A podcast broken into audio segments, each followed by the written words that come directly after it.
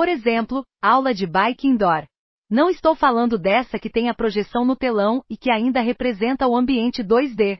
Embora já seja um grande avanço das academias que o adotam, estou falando de pensar em adotar o ambiente 3D, isto é, com o uso de óculos de realidade virtual, onde a pessoa sente que está dentro daquele ambiente e é uma experiência imersiva, podendo simular a paisagem, o país e a jornada a pedalar, estando presencialmente na sala de aula ou em qualquer parte do mundo. Os treinamentos gamificados incluem jogos, competição, desafios e pode incluir vários alunos juntos competindo, o que aumenta o senso de comunidade.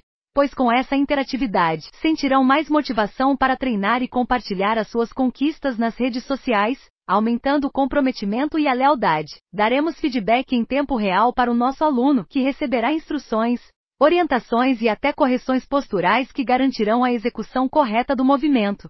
Com isso, teremos que capacitar os profissionais de educação física nas novas tecnologias, como elaborar treinos gamificados que deem resultado, e a academia poderá atingir mercados internacionais, já que as novas tecnologias traduzem o idioma em tempo real. E se você não se atualizar, seus alunos podem migrar para qualquer parte do mundo.